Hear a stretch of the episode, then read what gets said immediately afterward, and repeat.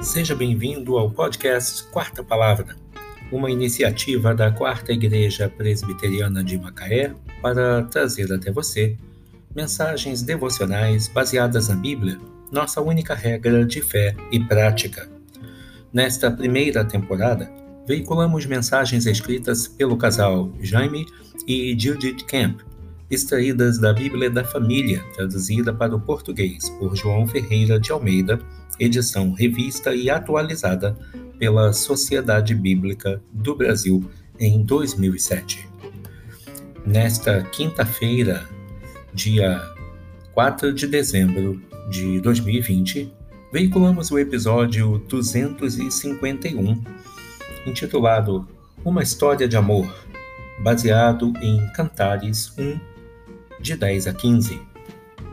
Formosas são as tuas faces entre os teus enfeites, o teu pescoço com os colares. O livro de Cântico dos Cânticos, ou comumente conhecido como Cantares, apresenta o belo romance entre o rei Salomão e sua esposa. Ao contrário do que muitos pensam, o amor entre um casal cristão também envolve sensualidade, paixão, intimidade e prazer. O relacionamento sexual também foi criado para o prazer do casal. O livro nos mostra o desenvolvimento da intimidade de dois jovens apaixonados. No capítulo 1, o rei Salomão descreve o rosto e os olhos da sua amada. Ele elogia sua beleza e ela retribui da mesma forma. Como és formoso, amado meu, como és amável. Como vemos no verso 16 do capítulo 1. A intimidade do casal se desenvolve de forma gradual.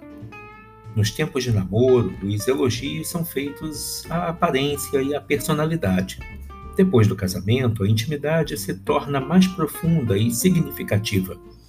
E, para que essa intimidade cresça, são necessários tempo, investimento, comunicação e sinceridade.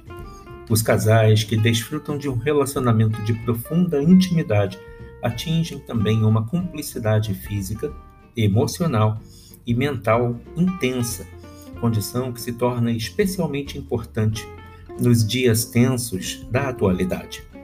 A intimidade é requisito fundamental para a felicidade no casamento. Nem tudo que é bom é pecado, como dizem por aí. No casamento, o casal pode usufruir de sua sexualidade com liberdade, sem culpa e livre de repressões. Pode desfrutar uma intimidade plena sob a bênção de Deus, como vemos nesta história de amor. Formosos são as tuas faces entre os teus enfeites, o teu pescoço com os colares. Cantares 1, 10 que Deus te abençoe.